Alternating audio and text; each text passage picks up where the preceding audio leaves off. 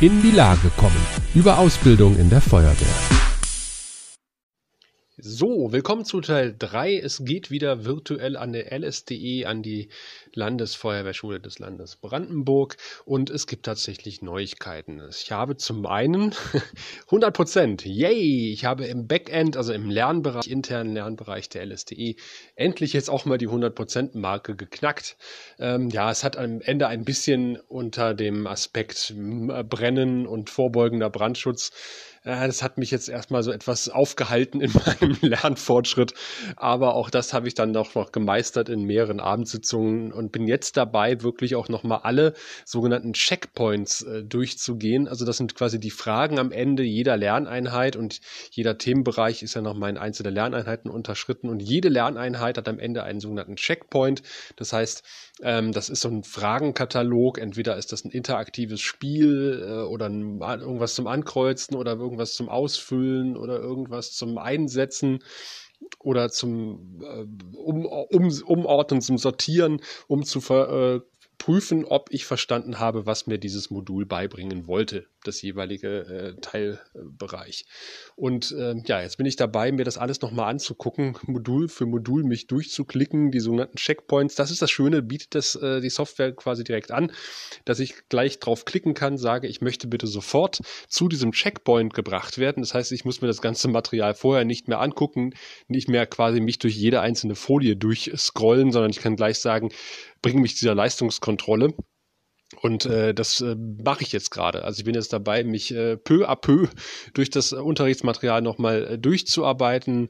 Es gibt da auch einen Download-Bereich. Da sind so ein paar, ich sag mal, Faltblätter tatsächlich, äh, die man ausdrucken kann. Auch das habe ich bereits gemacht. Äh, die habe ich mir jetzt mal ausgedruckt. Leider kann ich es nur in Schwarz-Weiß drucken. In Farbe wäre es besser gewesen.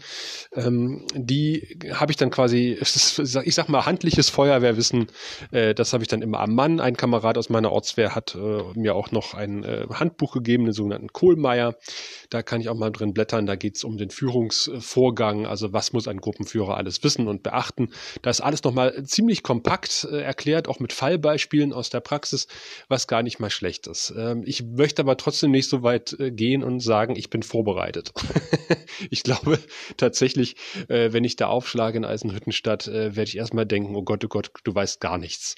Ähm, aber ich glaube, das ist auch Sinn der Sache dieser Ausbildung, äh, dass man da nicht mit einem Neudeutsch-Mindset äh, ankommt, dass man die Weisheit mit Löffeln gefressen hat, sondern, äh, glaube ich, auch mit ein bisschen Demut an die Sache rangeht. Denn am Ende, das sagen mir ja auch viele, sind es Menschenleben, die dran hängen. Und wenn es die eigenen, das heißt, das klingt ein bisschen negativ, nein, ähm, also zum einen die, die Leute, die wir retten wollen, und zum anderen natürlich auch die Gesundheit der eigenen Kameradinnen und Kameraden, die man in den Einsatz reinschickt, für die man die Verantwortung dann hat. Denn das gehört auch zum Führungsvorgang. das habe ich auch gelernt hier bei diesem äh, Marathon. Denn äh, führen können heißt auch führen müssen. Ja, wenn man die Qualifikation hat, dann muss man es auch einsetzen und kann nicht sagen, ach, äh, ich mache den Einsatz mal lieber nicht, sondern wenn gerade kein anderer da ist, dann muss man das halt auch machen, weil man es gelernt hat. Dafür hat man die Qualifikation ja mal gemacht. Oder ich werde sie gemacht haben. Was ist das für ein Fall? Ist auch egal. Aber ich habe noch mehr Informationen bekommen, denn äh, die LSDE hat mir eine Mail geschickt. Ähm, und da waren mehr Informationen drin, als ich bisher bekommen hatte, überhaupt zu diesem ganzen Lehrgang. Ähm, die haben nämlich die ersten Jahrgänge, hätte ich fast gesagt, die ersten Lehrgänge ausgewertet, haben festgestellt, äh, ich glaube, unsere Informationsabteilung, da hakt's noch ein bisschen. Die könnte man noch verbessern, was unsere Informationen betrifft. Einfach, äh, ich habe ja auch schon gesagt, wir haben eigentlich so gut wie keine Informationen. Wir wissen, es geht los. Äh, am Montag, 9 Uhr, sollen wir da sein. Ähm, und wir müssen unsere Einsatzklamotten mitbringen. Das sind die Informationen, die wir, bis, die wir bisher hatten. Aber wir haben da auch intern dann äh, gerätselt. Naja, wir sitzen ja nicht den ganzen Tag mit den Einsatzklamotten da rum. Wir müssen ja irgendwie auch mal, müssen wir eine Uniform mitnehmen? Müssen wir irgendwas anderes mitnehmen? Was brauchen wir da überhaupt? Und da hat tatsächlich jetzt die LSDE mir eine E-Mail geschickt und hat ähm, mir ein paar weitere Informationen gegeben, äh, auch was den ganzen Corona-Ablauf betrifft. Also es gibt tägliche Tests ähm, an der Leitstelle oder an der, LS, an der LSDE und ähm, ja, es gibt tatsächlich so eine FAQ, also äh, wohin und äh, wann muss ich wo sein, wie läuft die Woche so ungefähr ab, weil auch da wussten wir im Vorfeld halt gar nicht. Wir wussten halt, es gibt irgendwann mal eine schriftliche Prüfung, es gibt irgendwann mal eine praktische Prüfung findet die alle komplett äh, am Freitag statt? Gibt es am Donnerstag einen Prüfungstag und am Freitag einen Prüfungstag? Wann ist die schriftliche? Wann ist die äh, Theorie, von der wir dann erfahren haben unter der Hand? Die gibt's überhaupt nicht mehr. Also diese Geschichte, wir äh, müssen Fragen beantworten gibt es in der klassischen Form irgendwie offensichtlich nicht mehr. Ähm, ja, und das äh, haben wir jetzt alles mal auch per E-Mail kompakt bekommen, was sehr gut ist. Denn jetzt habe ich auch erfahren, ich muss tatsächlich meine Uniform mitnehmen. Ich hätte sie ohnehin mal mitgenommen. Ähm, ein Kamerad, der schon da gewesen ist, hat gesagt, pack dir dicke Socken ein, du stehst eine ganze Weile draußen. Und ähm, wir haben ja mal gelernt, als Gruppenführer bewegt man sich nicht so viel. Also insofern hat man schnell kalte Füße. Nein, also ich muss auf jeden Fall noch was für unter die Klamotten mitnehmen, weil wir echt viel draußen sein werden. Äh, dicke Socken auf jeden Fall, ein paar lange Unterhosen und einen dicken Pulli. Äh, denn äh, wenn man wirklich dann den ganzen Tag draußen ist, selbst in Feuerwehrklamotte, wird's dann irgendwann ein bisschen kalt. Und das sagte jemand, der normalerweise auf dem Bau arbeitet, mir. Also insofern glaube ich das, denn ich bin eine totale Frostbeule. Das heißt, ich werde mich äh, wirklich wirklich dick, dick, dick einpacken müssen. Hm. Ansonsten steht halt drin, wie das so ablaufen wird. Also wir werden erfahren, dass Dienstag bis Freitag gibt es die praktische Ausbildung und Prüfungen und äh, halt die Corona-Informationen auch nochmal den Hinweis, äh, wo wir unsere Klamotten aufhängen können und dass es auch eine Art Sorgentelefon gibt, wo wir eventuelle Fragen noch loswerden können. Also äh, zumindest was den organisatorischen Ablauf betrifft, fühle ich mich jetzt ein bisschen besser informiert als vorher. Und äh, ja, was das Wissen betrifft, äh, äh, da bin ich immer noch ein bisschen skeptisch. Äh, ich hoffe, es reicht. Äh, ich habe mich, ja, wenn ich jetzt sagen würde, nach bestem Wissen und Gewissen vorbereiten, würde ich auch lügen, äh, weil ich habe immer das Gefühl, man könnte noch mehr machen oder ich hätte noch mehr machen können. Ich hoffe, es reicht. Äh, hm, mal schauen. Also ich, ich habe schon oft in irgendwelchen Büchern gehangen und habe das durchgelesen. Ich habe vor diesem System gehangen und habe mir das durchgelesen und durchgearbeitet. Aber äh, man hat halt immer das Gefühl, man hätte noch mehr machen können. Ob das dann wirklich reicht, erfahren wir nächste Woche. Aber ich habe euch noch was anderes versprochen. Ich habe ja gesagt, hm, dass ich auch mit äh, diversen Kameradinnen und Kameraden gesprochen habe, was diesen Lehrgang betrifft.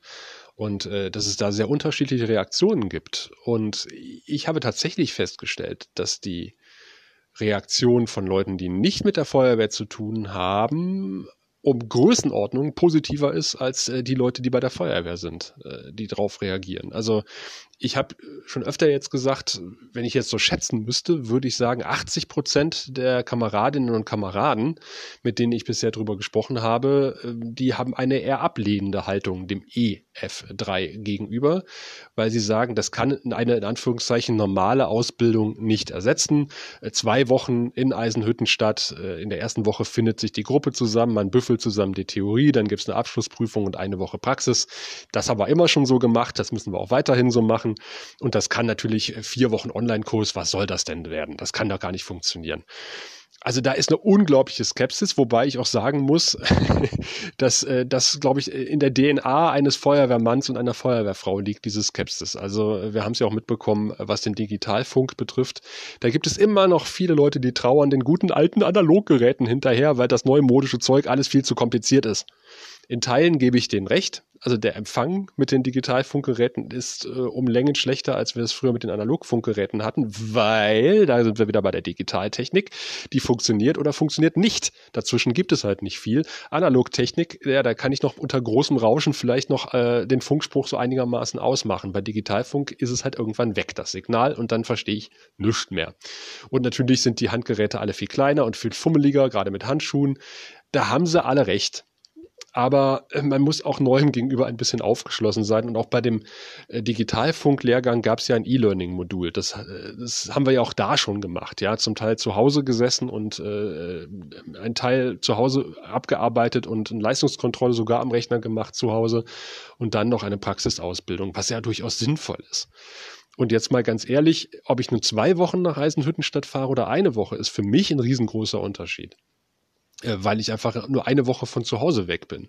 Ja, also es gibt vielleicht Leute, die jetzt nicht gerade kleine Kinder haben, für die macht es nichts, ob sie mal zwei Wochen weg sind. Aber für mich war schon Überzeugungsarbeit gewesen, äh, meine Frau davon zu überzeugen oder zu überreden, besser gesagt, ähm, dass ich eine Woche jetzt einfach mal weg bin. Ja, und sie sitzt mit zwei Kindern zu Hause.